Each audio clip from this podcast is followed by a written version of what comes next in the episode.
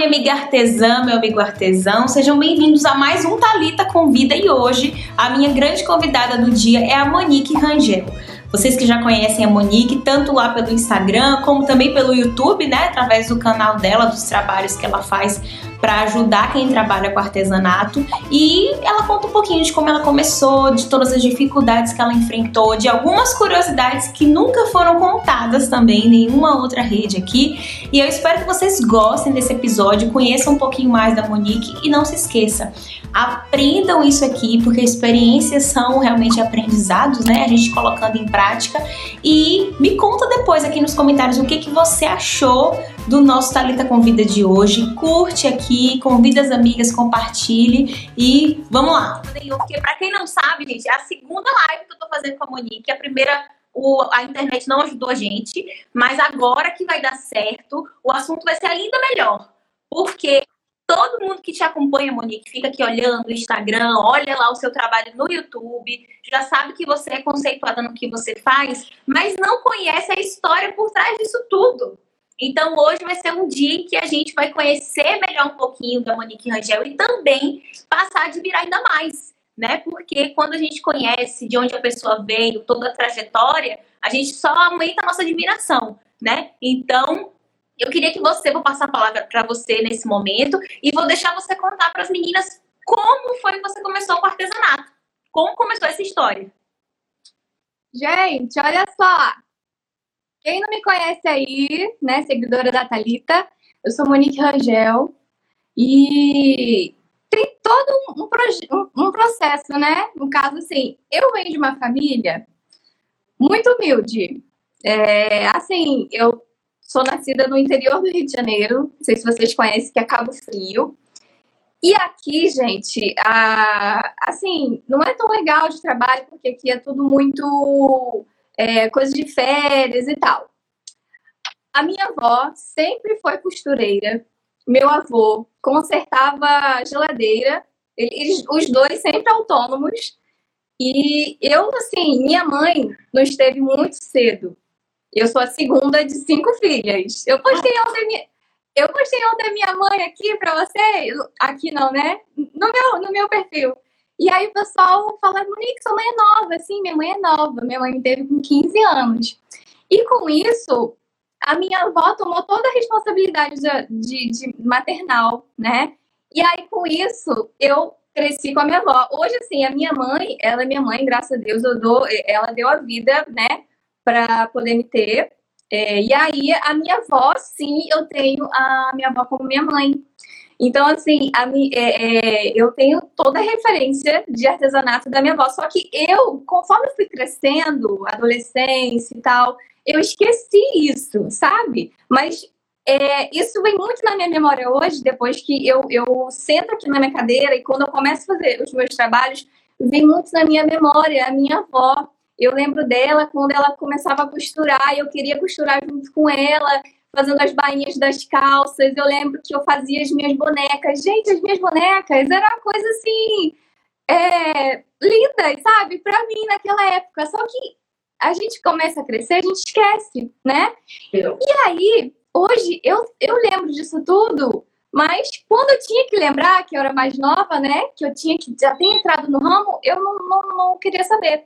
Aí, assim, depois desse processo, né, de adolescência, conheci o meu marido, o Vitor, o Lombardi, né? O bigodudo aí da, da, da história.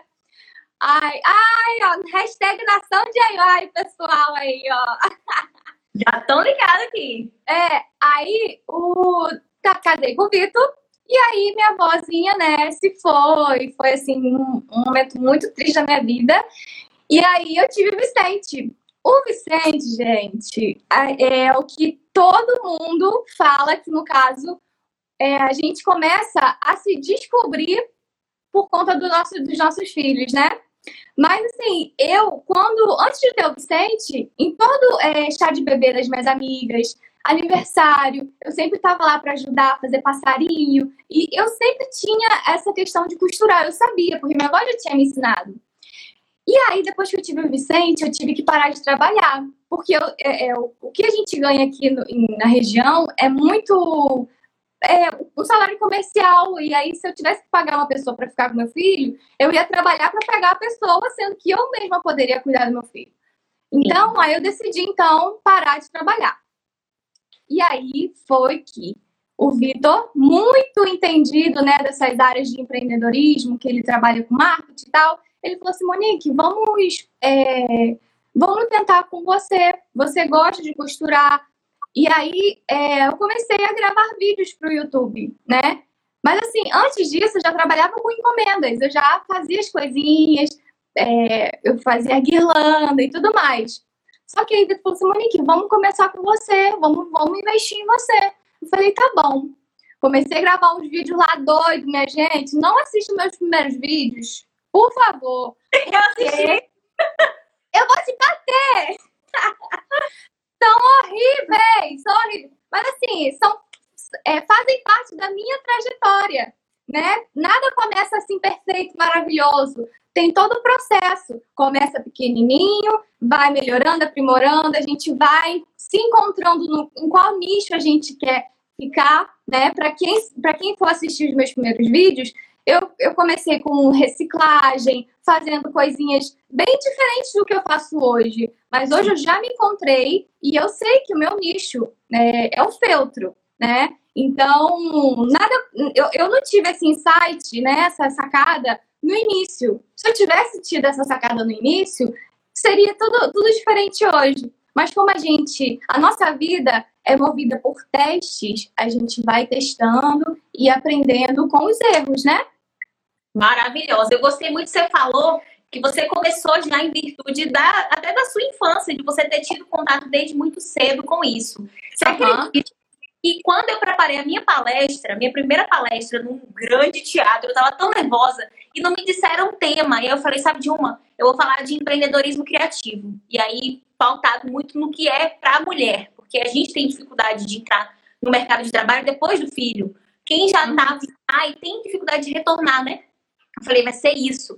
E aí você acredita que quando eu finaliz... eu estava finalizando ali os slides para a palestra, eu parei para pensar, eu sabia que eu ia homenagear minha família, uhum. mas eu falei assim, gente, meu pai é artesão. Caramba! Eu não dado conta, até o dia que eu preparei a minha palestra, eu não tinha me dado conta de que meu pai é artesão, porque ele reforma, meu pai só estudou até a quarta série, mas meu pai tinha empresas de calçados quando a gente morava em São Paulo, que é onde eu nasci. Mas voltamos para a Bahia por conta da minha mãe, que é baiana e queria ficar perto da família. E aí meu pai começou a empreender e tal, e tinha as lojas dele de móveis. Só que um momento ele começou a fazer reforma de estofados e não mais ah, que legal. E dali ele começou a desenhar, desenhar mini sofás para crianças. Meu pai faz essas coisas. E aí Ai, que legal! O homenageado da minha palestra é o meu pai. Eu vou homenagear ele, porque de fato, o primeiro contato que eu tive de visualizar uma máquina de costura, de ver a coisa se criar do papel. Até a realidade, foi dele. E aí foi que eu me toquei, gente, que meu pai era artesão. Ele não Sempre. artesão, mas ele é. Então, assim, que, que coisa mais é, maravilhosa e valiosa quando a gente vê na uhum. nossa essência real ali, a nossa criação, os nossos. É, nossos da gente. Vamos assim, não só pais, mas avós, bisavós, uhum. já veio de muito antes, né? E isso agrega valor de alguma forma, porque se você teve uma desenvoltura mais rápida, é porque a sua avó te ensinou desde a infância. Então você vê que rico que é isso, né? É muito é rico. E tem gente que não fez ainda esse link. Eu demorei para fazer também. Eu, eu demorei também. Pois é. Eu demorei. Eu demorei fazer, eu demorei é, lembrar desses detalhes, sabe? Parece um flashback que você tá assim. As visões do Rave, lembra desse, desse seriado? Você Sim. para assim, você vai lá no. Você se vê naquele. Eu fico, tô toda arrepiada, gente, de verdade.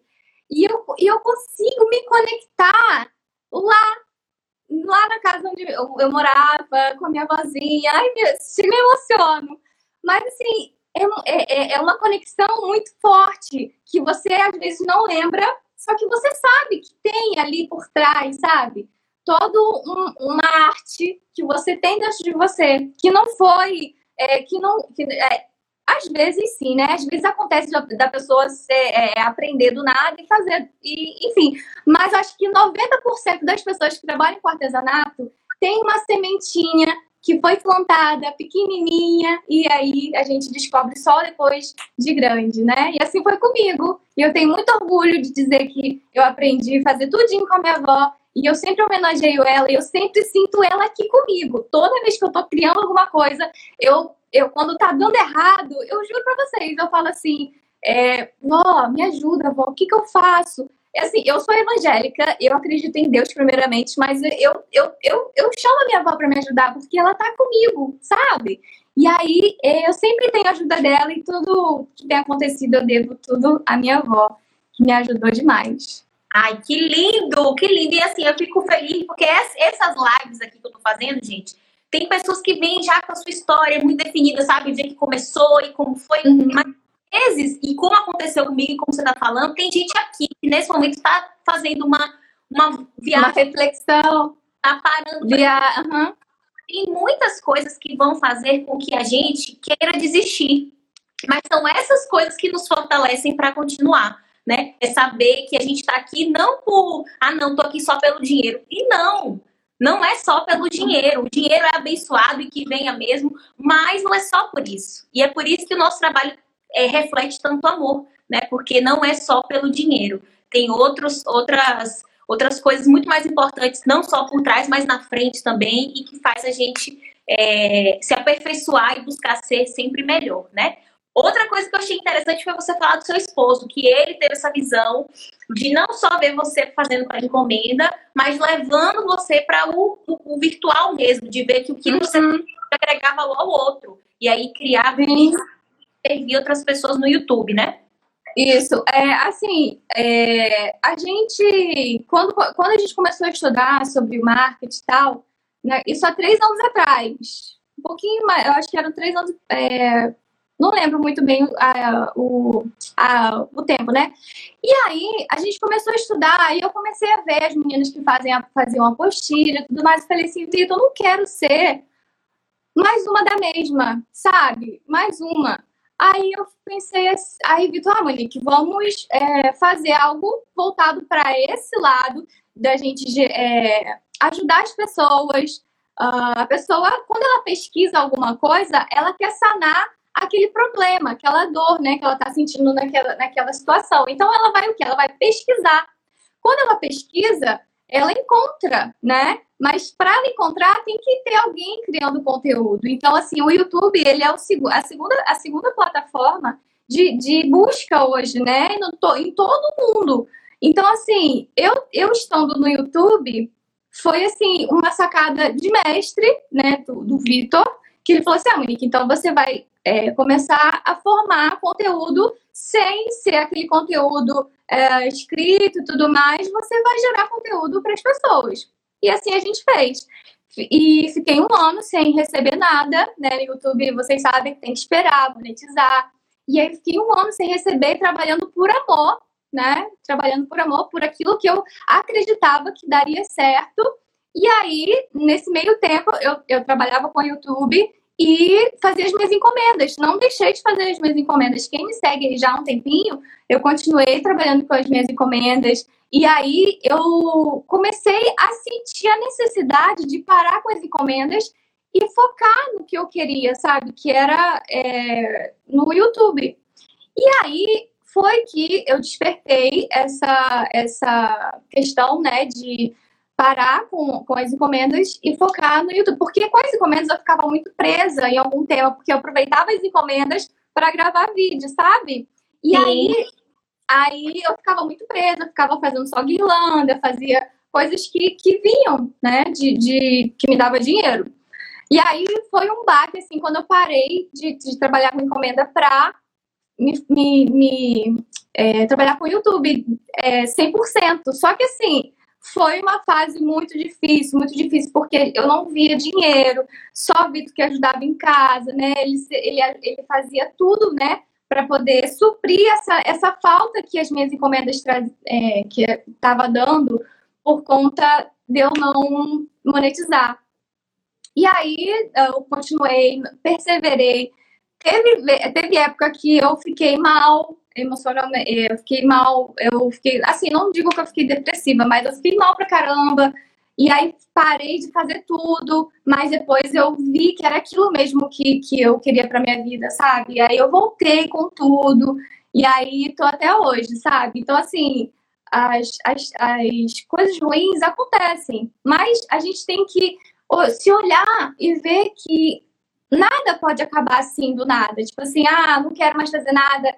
Você tem um, um, uma sementinha, né? Vocês sabem da sementinha que a gente tem, que foi, que foi plantada da gente.